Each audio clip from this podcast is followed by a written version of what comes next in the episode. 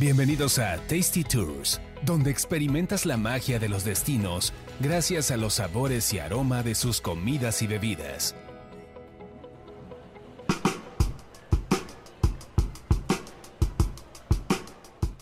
Hola, ¿qué tal? Yo soy Roxana Cepeda, esto es Tasty Tours y bueno, en este programa me acompaña... ¿Qué tal? Soy Carlos Mendoza y un gusto poderlos acompañar en este recorrido que vamos a hacer cada semana. Así es, y bueno, pues vamos a platicarles también un poquito de qué se trata Tasty Tours, por qué este programa, y bueno, también que nos conozcan eh, tanto a Carlos como a mí, que vamos a estar eh, cada semana platicándoles un poquito de cosas que a los dos nos gustan mucho y creo que es parte del porqué de, de hacer este podcast, y que bueno, pues son tres elementos que yo los considero fundamentales, que son la esencia de Tasty Tours. Uno es la comida, el otro los viajes y el último las bebidas. Son tres cosas que van entrelazadas, que para mí son hermosas, son parte de, mi estilo de vida desde hace ya algunos años. Y básicamente así es como surge Tasty Tours, con estas ganas de viajar, ganas de conocer la cultura, la gastronomía de un lugar, las bebidas que lo caracterizan, las tradiciones, pero sobre todo también las ganas de compartir, de compartirlo con ustedes, esto que nosotros vamos probando, de los lugares a los que vamos, y más que nada de poderles eh, servir como una guía, de darles de pronto consejos, de perder de pronto la formalidad de ciertos de ciertos medios que de, pronto son más acartonados. Aquí, bueno, queremos platicar, queremos contarles acerca de restaurantes, de lugares, de destinos, darles tips para que se vayan de viaje, para que disfruten, porque creo que estos tres elementos, tanto la comida como los viajes y las bebidas, justamente son para eso, ¿no, Carlos? Para disfrutar. Creo que es para crear recuerdos. También es un padre que son cosas que disfrutamos en el momento cuando estamos en un en, un restaurante, en un hotel, en la barra de un bar, pero también son cosas que se van a quedar con nosotros toda la vida, que los vamos a, eh, que los vamos a traer cargadas ahí en, en los recuerdos de manera muy significativa. Y de eso se trata.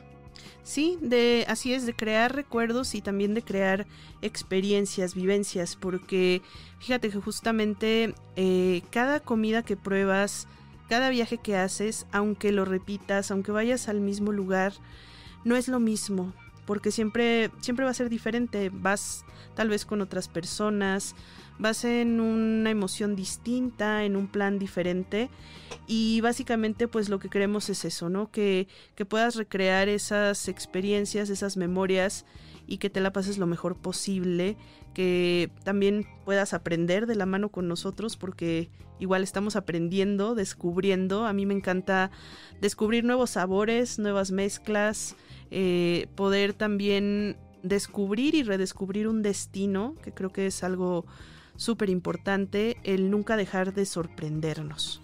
Y yo creo que también es una cuestión de buscar antojar a las personas. A mí me gusta mucho esa sensación como de, miren qué estoy tomando, miren qué rico sabe, o miren qué malo está, ni se acerquen, ¿no? Sí, claro. Pero antojarles así de, ahorita estamos tomando mezcal, y dices así, ay, ojalá estuvieran aquí en la cabina, que estamos con el vasito de veladora de mezcal, y dices así, ay, qué sabroso, ya le di un sorbo y estamos platicando bien a gusto. Claro, claro que sí. Además que, que bueno, pues las bebidas siempre invitan a esto, a la plática, a que podamos tener esta, esta interacción. La comida también, la famosa sobremesa, ¿no? Para eso se hizo.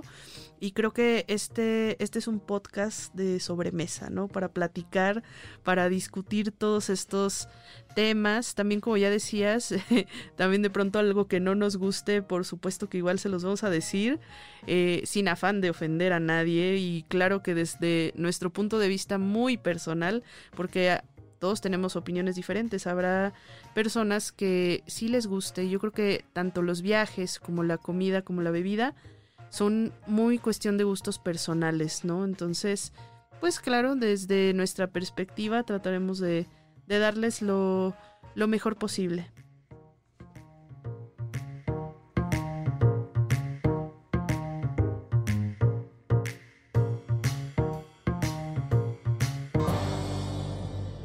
¿A dónde vamos a viajar? Tasty Tours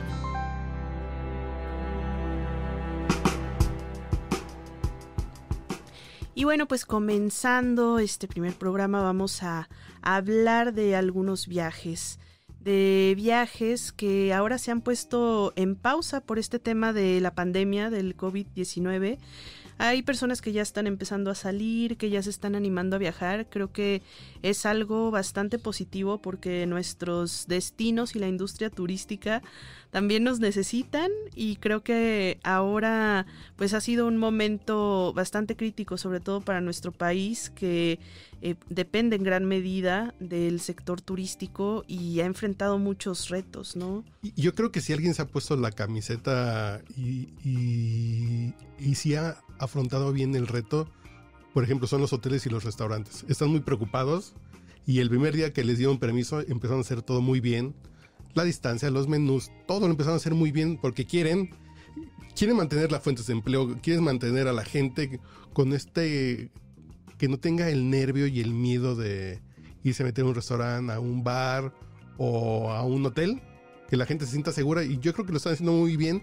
Y nosotros debemos tener la confianza de que ya es momento, ya parece que está el semáforo en amarillo, ya creo que es un buen momento para intentarlo con muchas medidas de seguridad, ya irnos a dar algunas vueltecitas a algunos lugares, pero vamos a hablar de qué viajes, de los que vienen o de los que queremos o de cuáles de los que vienen, de los que queremos hacer cuando ya termine todo esto y pues también próximamente, ¿no? De los que ya tenemos a la vista, que, que creo que ya todos ahorita estamos hartos, ya queremos salir, queremos irnos de viaje, volver a conocer. Eh, yo en lo personal, bueno, te cuento que aplacé doblemente mis vacaciones. Yo suelo salir de vacaciones un par de veces al año hacer algunos viajes cortitos y para irme a más destinos, ¿no? Entonces, eh, fíjate que yo tenía dos viajes, uno para abril y el otro para mayo.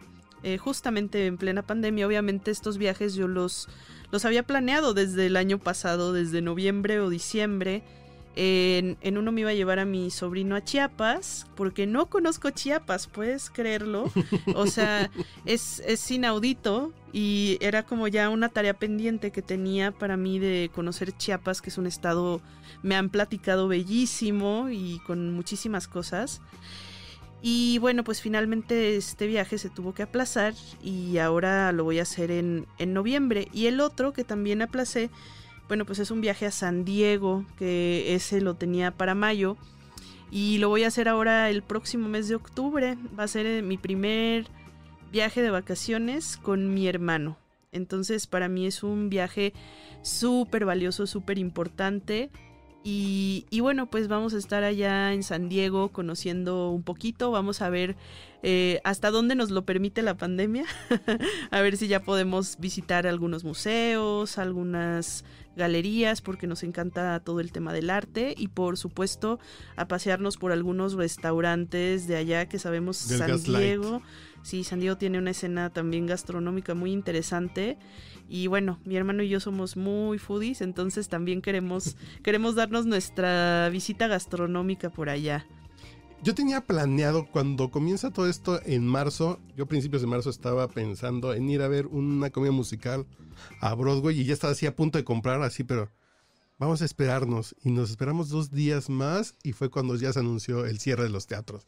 Así de qué bueno que no compramos. Sí. Y después ya por ahí de abril, mayo es así de la NFL comienza en septiembre, los Vaqueros se estrenan en estadio en Los Ángeles. Van a jugar contra los Rams en Los Ángeles. Yo creo que ya pasó en septiembre, ¿verdad? Claro. Pues, ya compramos. Y fue así de, no, mejor nos esperamos, ¿no? Y qué bueno que nos esperamos porque... Y son dos viajes que quedaron ahí aplazados. Y la próxima semana voy, voy para Acapulco por carretera. ¡Wow! ¡Qué padre! Voy a, a Quinta eh, voy a Quinta Real a estar cinco días en la playita trabajando así, sí haciendo home office, pero como con otro escenario y sí con... Home office playero. Home office playero, pues digo, está bien. Y ya lo que nos íbamos a gastar en aviones para uno de estos dos viajes, pues digo, pues nos lo gastamos en un hotel bonito. Muy bonito, eh, para estar tranquilos que no estén subiendo tragos.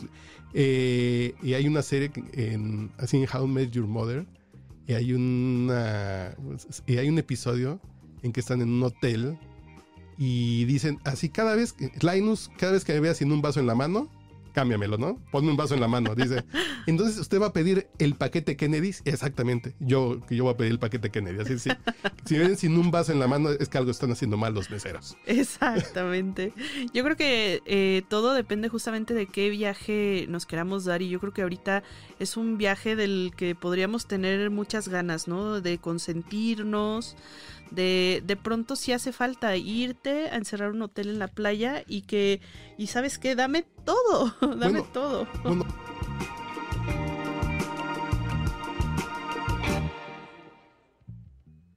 Porque siempre tengamos en la mano una copa para beber. Salud. Tasty Tours.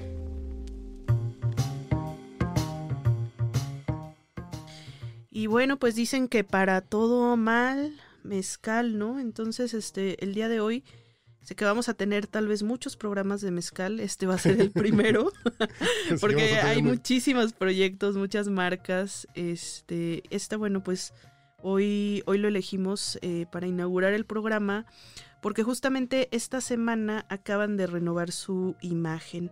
Y bueno, pues se trata de Signum Mezcal, es un mezcal de Oaxaca y acaba de presentar, bueno, pues su nueva imagen en las botellas. Tienen tres mezcales que están bastante interesantes.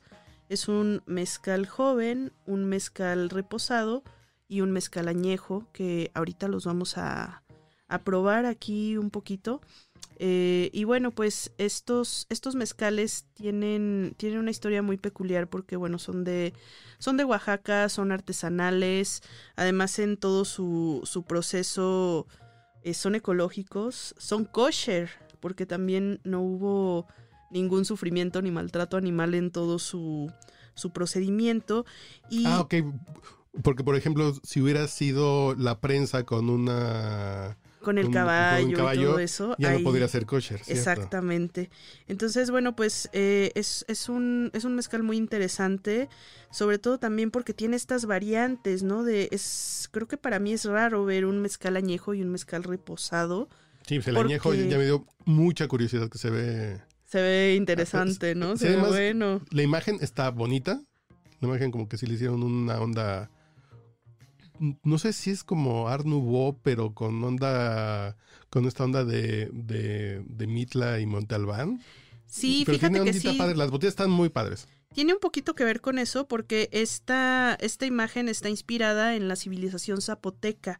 Entonces también eh, este grabado que se ve que tiene aquí en la etiqueta son como estos peldaños, ¿no? De las zonas arqueológicas. Y también las grecas son como esas que tienen los templos y las pirámides. y, y, aparte, bueno, pues también los, los colores, ¿no? Que hacen referencia sobre todo pues al, a este mismo tema, ¿no? Al, al mezcal. Ya estamos probando el joven, el blanco. Vamos a hacer aquí como una cata para ustedes. Que sí está rico, que le falta como el toque ahumado que normalmente tiene el mezcal, pero para arranque está muy sabroso. Sí, sí, la verdad es que está muy bueno. Este, este mezcalito joven es como para estar así toda la tarde, ¿no? Este, ¿Dijiste joven al mezcal o a mí? a los dos. Joven. No, Joven. Gracias.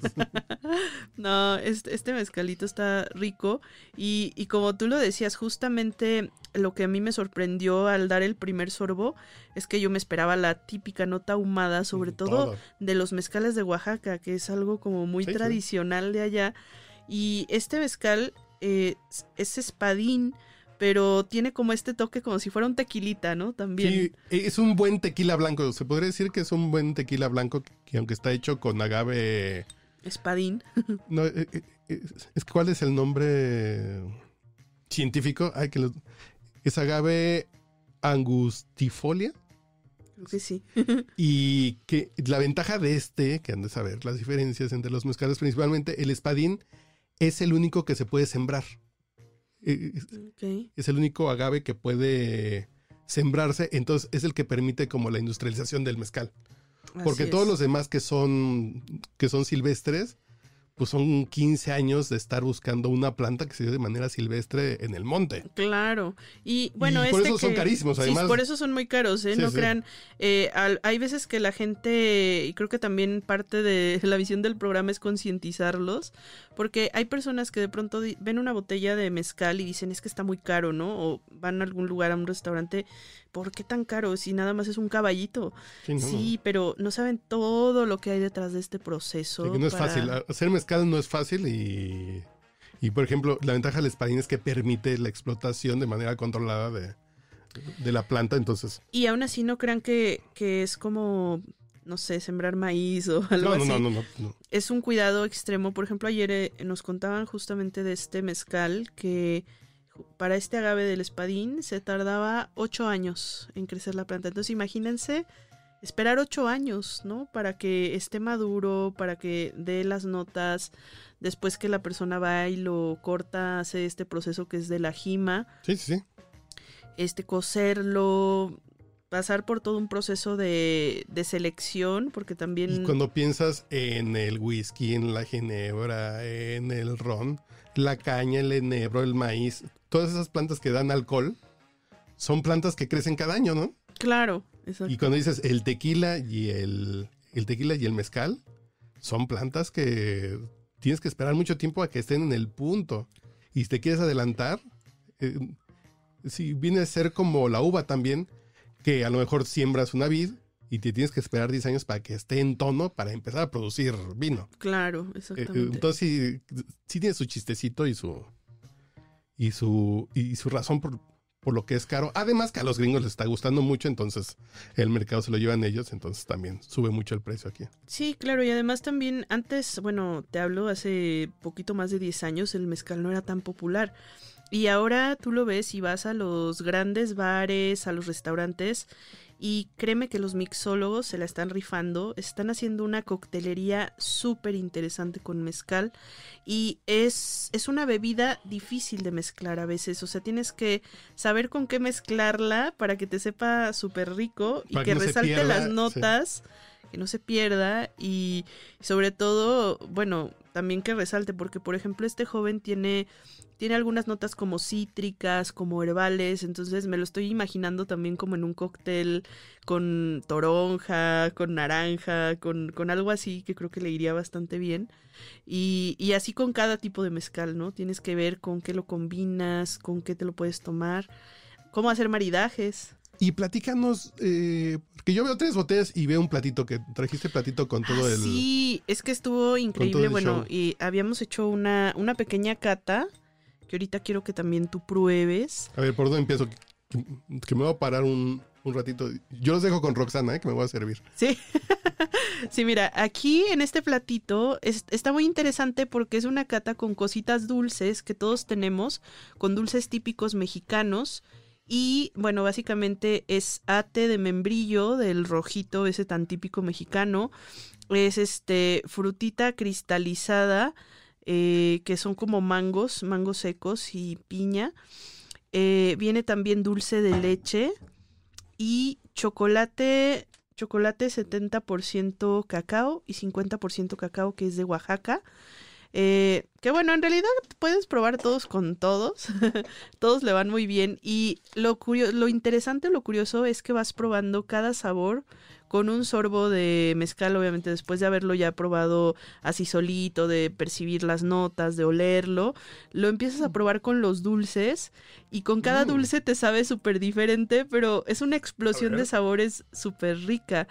Entonces, bueno, ayer hicimos una cata con Lala Noguera, que es una máster en el tema de los mezcales. Y la verdad me sorprendió muchísimo los maridajes y con cada, con cada uno de los mezcales fue diferente el sabor.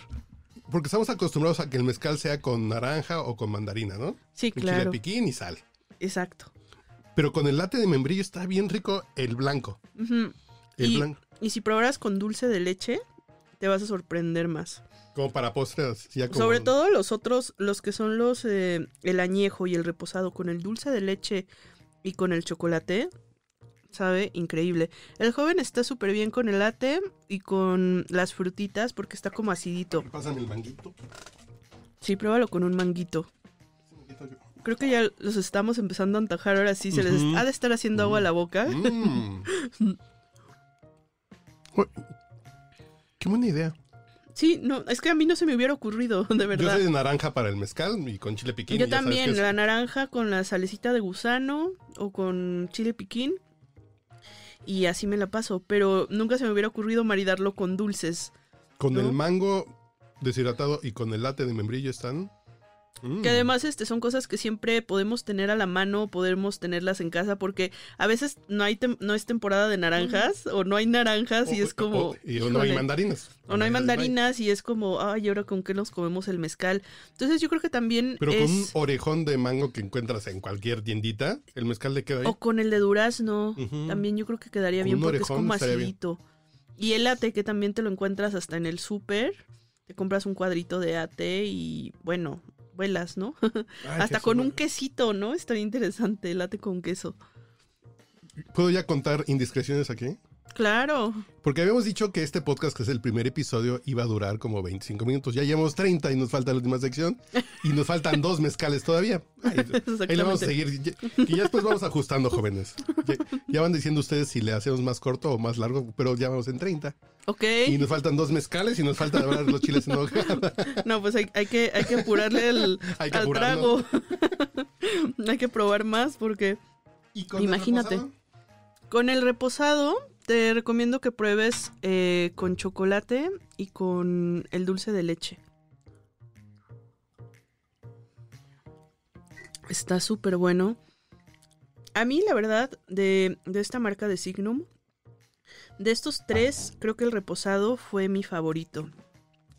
Y bueno, pues dirás, un mezcal reposado, o sea, ¿cómo, ¿por qué reposar un mezcal? Pues porque sí, ¿no? Porque se puede, porque, porque también es una bebida que como tú dices hay que rendirle tributo, hay que rendirle honores y si probamos whiskies reposados, tequilas reposados, otros destilados en el mundo que están reposados, pues ¿por qué no el mezcal, no? También que bueno, este está, está reposado en barricas de roble americano y francés. Entonces, bueno, eso le da unas notas también muy interesantes al mezcal. Que básicamente, bueno, en este reposado también es de espadín. Y bueno, pues estuvo ocho meses en barrica de roble americano. ¿Qué habrán descubierto los cuates de Signum? Porque también el reposado le falta ese toque ahumado. Ajá. ¿Detectaron o cuál es la apuesta? ¿Por qué? Yo pienso que también es como hacer algo diferente a Sí, lo, a lo saben- tradicional. Sabe bien interesante.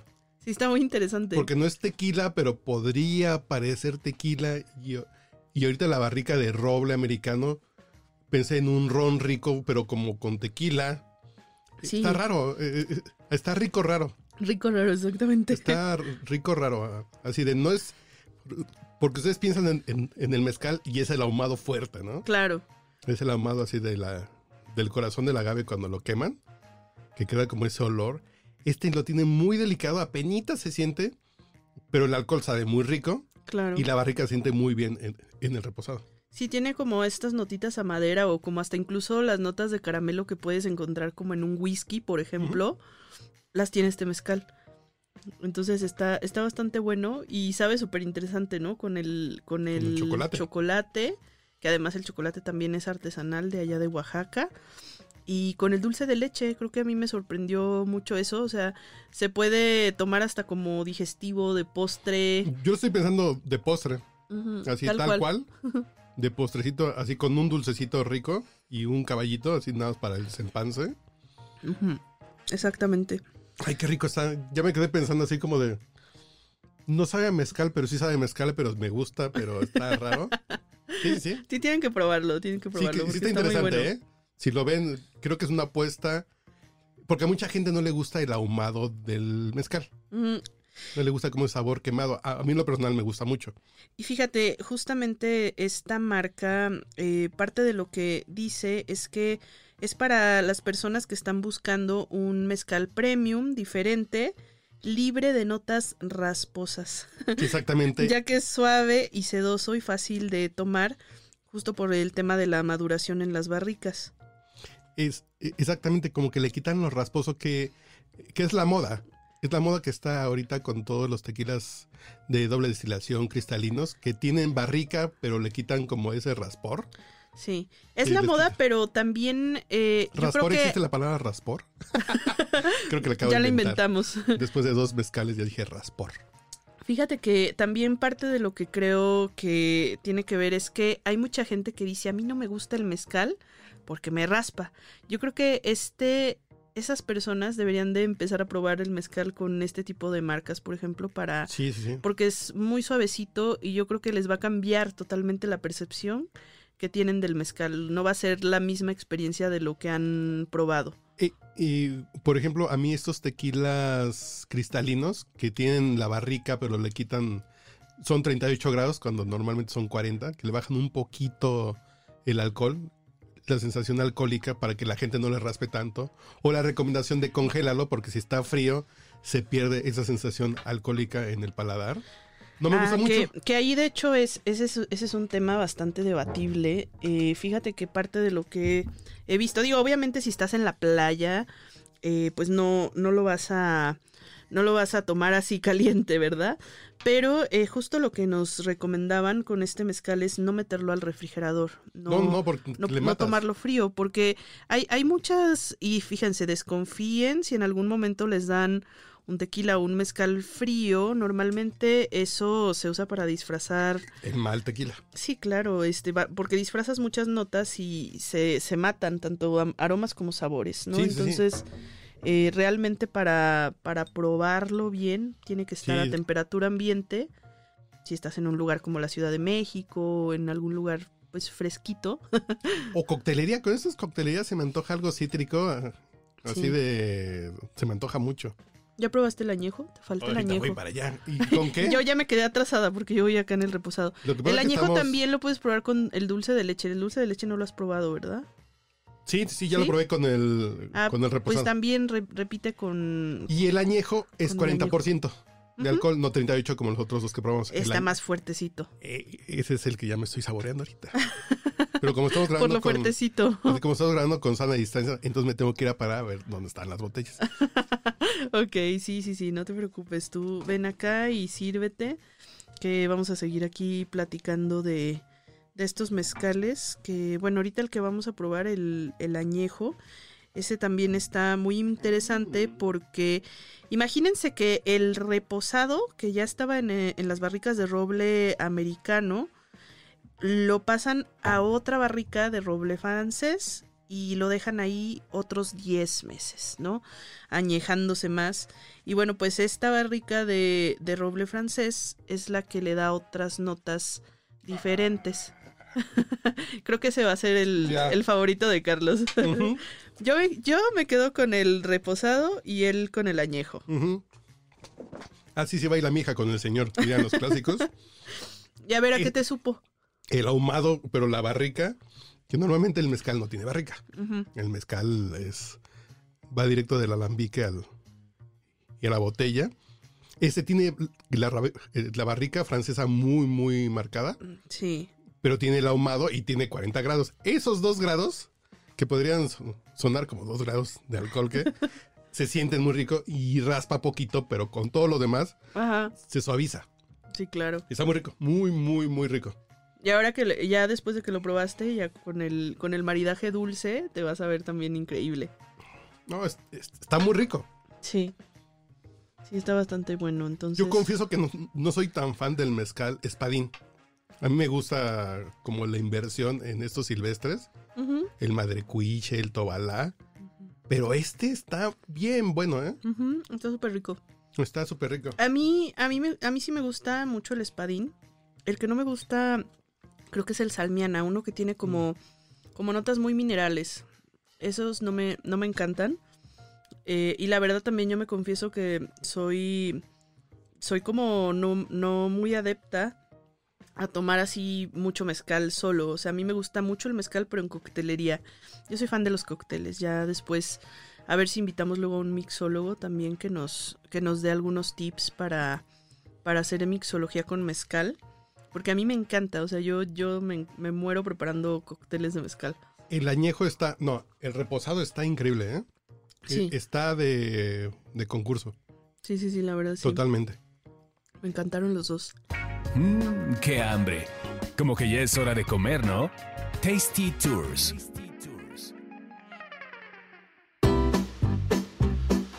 Y bueno, pues después de tomar estos mezcales como que ya se nos abrió el apetito. No, ya, ya, voy a poner a José José ya nos ahorita, está, ¿no? ya nos está pidiendo alimento. Estas botellas ya, ya Sí. nos piden comida. Y creo que bueno, hoy vamos a tratar un tema de temporada que es, es siempre es bastante polémico, siempre es bastante debatible por muchos puntos. Porque además, bueno, es eh, todavía estamos en septiembre, mes patrio. Y bueno, pues se trata de los famosos chiles en hogada. Un platillo súper mexicano, emblema de nuestro país. Y que además, bueno, pues es, es muy apreciado tanto por los mexicanos como por extranjeros. Y hay muchísimas leyendas alrededor de la creación de los chiles en hogada, que si surgieron en un convento, que si la receta es tal, que si los hicieron... eh, Para Iturbide, para cuando se consuma la independencia, que puede ser los tres colores. Exacto. Ya estaba leyendo que desde 1780 y tantos ya hay, ya hay registros de un chile con, con crema de nuez. Ujú. Ok. Pero cuando se le pusieron estos colores y esta motivación del, de, los tres colores fue para Iturbide.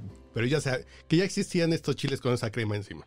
Claro, sí, siem- siempre este van a van a quererse adjudicar, ¿no? Este de algún modo la receta.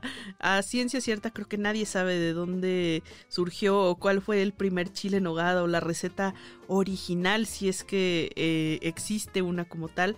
Eh, lo que sí sabemos es que bueno, sí vienen de Puebla, sí se dan allá y sobre todo por ciertas condiciones muy peculiares que tienen que ver con los ingredientes y que tal cual pues ahorita es la temporada de esos de, ingredientes De Granada. de granada, de, de la nuez, de, también de esta, de esta parte pues de los chiles, obviamente. De la citrón. De la citrón, de la manzana, que se utiliza una manzana Ah, muy claro. peculiar que es de allá de Puebla, la pera, la pera panochera, el, el durazno criollo. O sea, no es, no es cualquier tipo de pera, ni es cualquier tipo de manzana, ni es cualquier tipo de durazno. Que no es un picadillo. No, No, exacto. No, es un picadillo. eh, Es una mezcla muy específica que creo que tiene un problema este platillo con la gastronomía mexicana. Porque siempre decimos, el pozole de mi mamá es el más rico del mundo, ¿no? Claro, O el, o- o el menudo, el bacalao, porque siempre en casa probamos la muchas cosas. birria. Pero en este caso, este no es un platillo casero. No. Ese es un platillo que tienes que salir a comprar. Y en algunos casos, si los más, los más fans de, de la cocina, sí se, que sí se echaban la bronca de hacerlo, pero no es común. No, no es como... No es de mi mamá hace los más ricos chiles de nogada, no. A menos que seas de Puebla, porque ahí sí creo que si vas a, a los pueblitos, este, te encuentras a las señoras y ahí sí, cuando estás buscando un chile en nogada, eh, todos se van a adjudicar la, la mejor receta casera, ¿eh? Pero, Ah, pero bueno, es, es, es diferente porque bueno, ahí como que dices, sí tienen cierta autoridad y casi casi hasta entran en, en pleito de no, los míos En son los mejores, de no, yo tengo la receta original, no la receta de mi abuelita y es este, es súper chistoso, ¿no? ¿Y cuáles son tus chiles en nogada favoritos? Mira, te voy a contar una historia. la verdad es que eh, para mí el chile en nogada es un platillo muy especial y muy peculiar porque yo lo probé apenas hace tres años. Yo antes de esos tres años yo nunca había probado un chile en nogada y te vas a, te vas a burlar de mí, pero en realidad tenía, tenía un inception en la cabeza. Ya sabes, cu- cuando eres niño hay un montón de cosas que no te gustan. Y especialmente a mí me costó muchísimos años el acostumbrarme a tener notas dulces en una comida. A mí antes, a mí de niña, de adolescente, no me podías hacer probar nada agridulce o cosas dulces en una comida. De hecho, todavía hay, hay momentos en que si a una comida me la pasas de dulce, me hace como cortocircuito. Ya no- ya y, no. y ya digo, no, me estoy comiendo el postre y esto... Nunca te platicaré de mis waffles con mermelada y salchicha y tocino, pero en fin. No, no lo hagas. Y catsup. Y. Entonces, el recuerdo que yo tenía del chile en nogada era, era un inception, porque yo me acordaba de, de mi madre, con quien crecí, diciéndome que ella había ido a Puebla a probar los chiles en nogada y que no le habían gustado porque estaban súper dulces. Entonces siempre decía, no, este, su recuerdo de ella era muy malo y quizá en el lugar a donde fue a probarlos, tal vez eh, pues no le tocó la buena suerte de que hicieran un buen chile en nogada y a ella no le gustó. Entonces como tenía esa referencia materna que casi cada año cuando veía un chile en nogada se repetía y se repetía en mi cabeza, pues a mí no se me antojaba, o sea, yo decía, yo no, yo no voy a probar eso porque es dulce, está raro, este, no, no, no. Y bueno, pues hace, hace tres años eh, llega, llega como ese punto de, de quiebre que digo, tengo que probar un chile en nogada porque no, yo tengo que tener e, esa experiencia, ¿no? Este que les digo, a mí me gusta probar y estar. Y dije, bueno, pues en el nombre sea de Dios. y fíjate que mi primera experiencia de chile en nogada fue con el chile de Nicos. Que es muy famoso. Es súper famoso. Es muy famoso. Es buenísimo. Eh, obviamente cuando lo pruebo, pues sí, me supo, era algo que nunca había probado, me supo un poco extraño, pero no malo, sino más bien como esa sensación que tienes cuando pruebas algo de primera vez, ¿no? Que dices, se me hace interesante. Eh, y bueno, pues lo pruebo, me lo comí todo y dije, está bueno, está muy bueno. Y ese año recuerdo que solamente me dije, bueno, nada más voy a probar este. Creo que como primera vez estuvo bien. Y el año siguiente ya me descosí y empecé a probar. A buscar. A buscar y a probar de todo. Igual todavía modestamente. Dije, uh, unos dos, tres chilitos voy a probar. Y me empezó a gustar. Y a gustar y a gustar y a gustar. Y ya el año pasado. No, hombre, ya era ya de dame más, o sea, yo quiero probar más. Y el año pasado me volví loca, este, probando chiles en nogada en. Te echaste ocho semanas, ¿no? De agosto a septiembre, así de, era ya de sí, y donde quieras, a ver. Incluso este, ya hice algo mucho más atrevido, que fue probar otros platillos que están inspirados en el chile nogada, pero que no precisamente son chile nogada. Y de estos, por ejemplo, resalto el trabajo que hizo eh, 252, el restaurante del Hotel W, que hizo seis platillos diferentes con la receta del chile nogada pero eran platillos muy raros, o sea, eran por ejemplo unas crepas, eran este. Eran unas crepas de chile en nogada, hizo un postre también, eh, en fin, eran, eran diferentes platillos que tenían los mismos ingredientes, pero que no era como tal un chile nogada, y estuvieron increíbles, ¿no? Y bueno, pues creo que de los que más me gustan ahorita, de los que ya he estado probando año con año, eh, Creo que sin duda uno de los que más me gusta es el del mural de los poblanos. Yo ese lo conocí por rebote. Fui a Puebla de fin de semana alguna vez y dije, este restaurante se ve bonito. Me metí y me enteré que son los mejores. Y comí las chalupitas y todo lo que te dan ahí. Es delicioso. Sí, es muy Y ahorita la Ciudad de México los están trayendo. Creo que todavía septiembre van a traer. Los, los pides entre semana y los entregan aquí en primario en, en Río. En Río. Siempre Río Lerma. En Río Lerma está, está ahí en, en, primario en Río Lerma, casi llegando a la Diana. Hacia afuera donde está la cantina... No sé cuál Ríos. Ahí. es que yo le digo Tres Ríos, pero estoy pensando en fútbol mexicano. No, la cantina Ríos, así el Salón Ríos.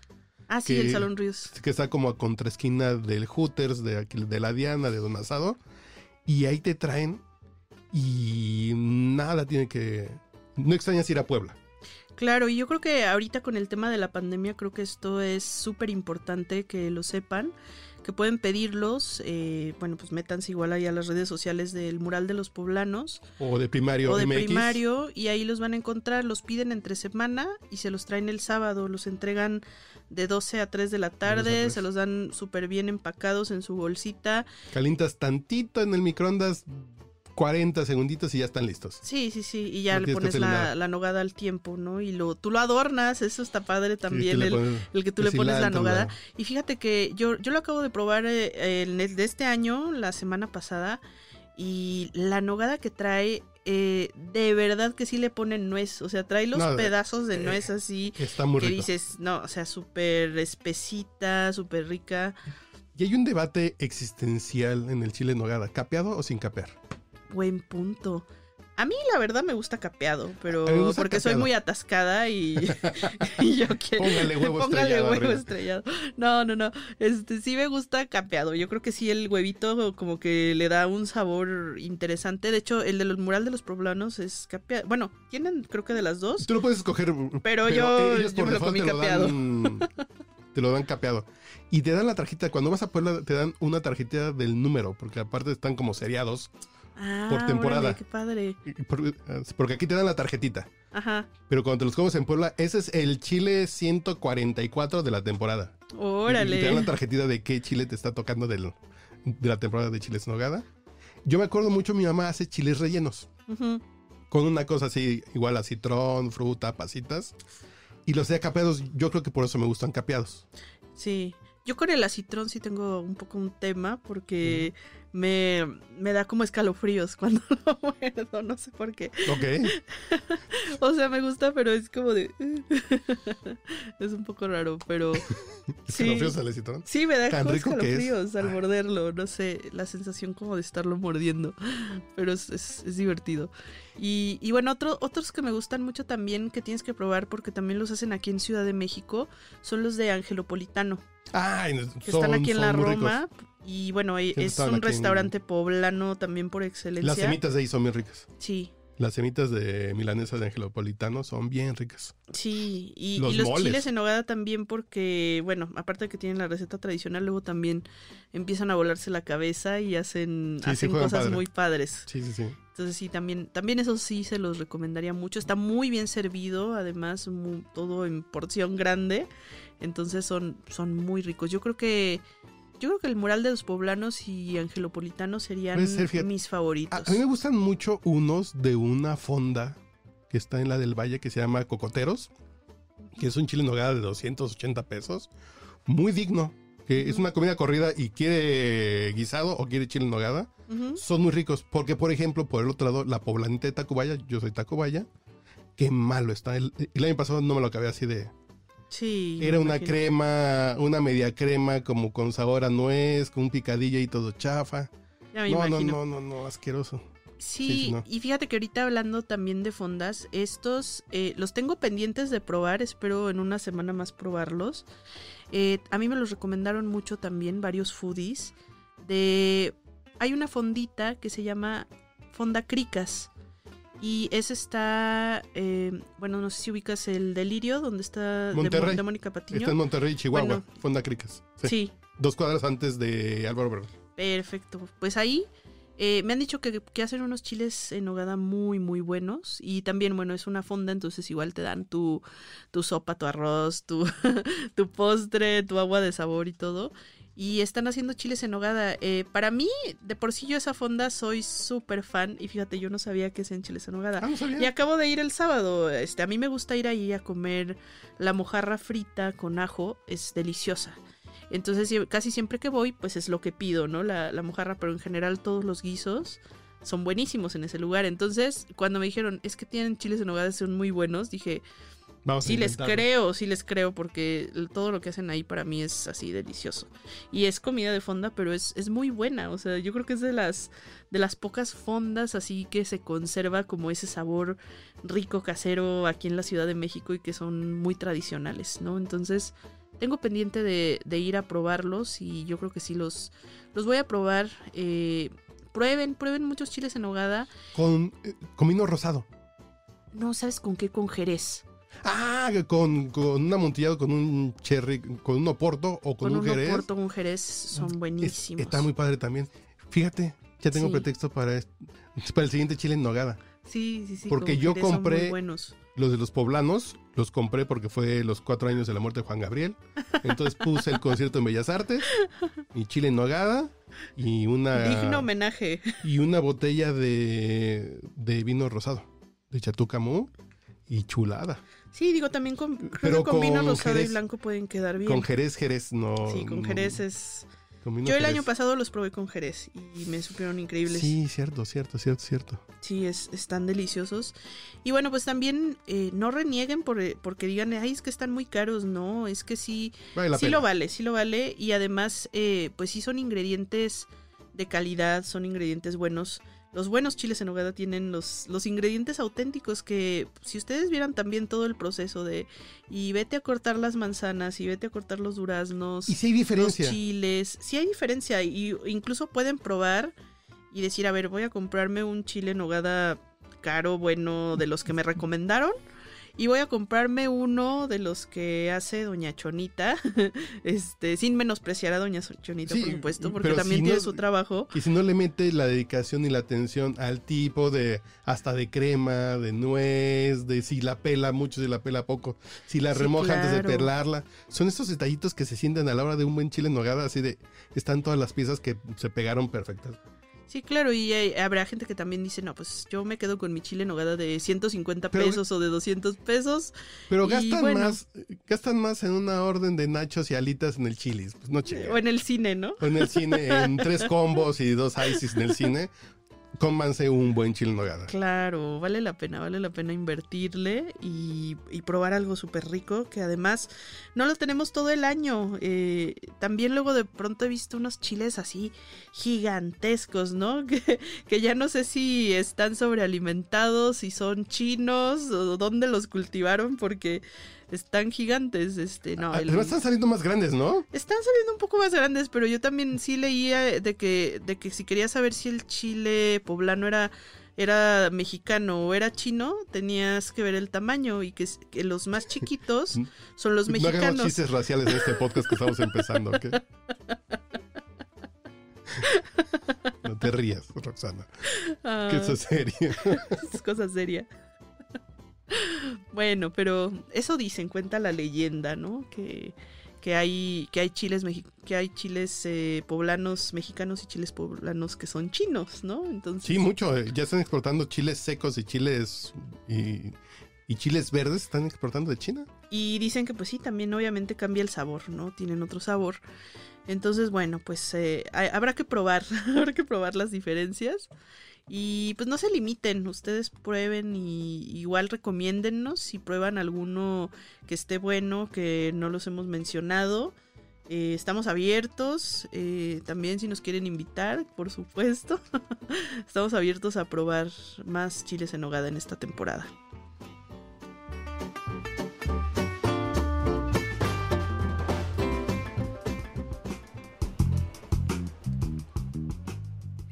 Y bueno, pues este primer podcast ya llegó a su fin, ya nos vamos. Eh, no nos despedimos por mucho tiempo, nos escuchamos la próxima semana y bueno, pues ustedes también pueden estar en contacto con nosotros a través de las redes sociales.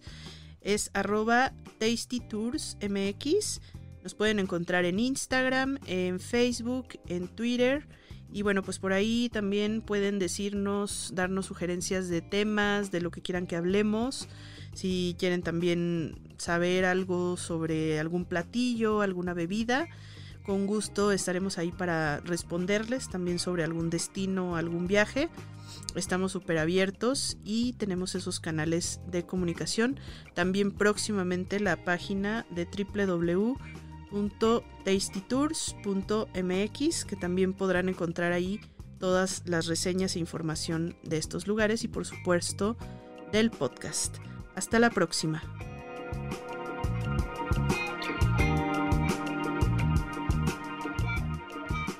No te pierdas nuestro próximo podcast con más recomendaciones para comer, viajar y beber.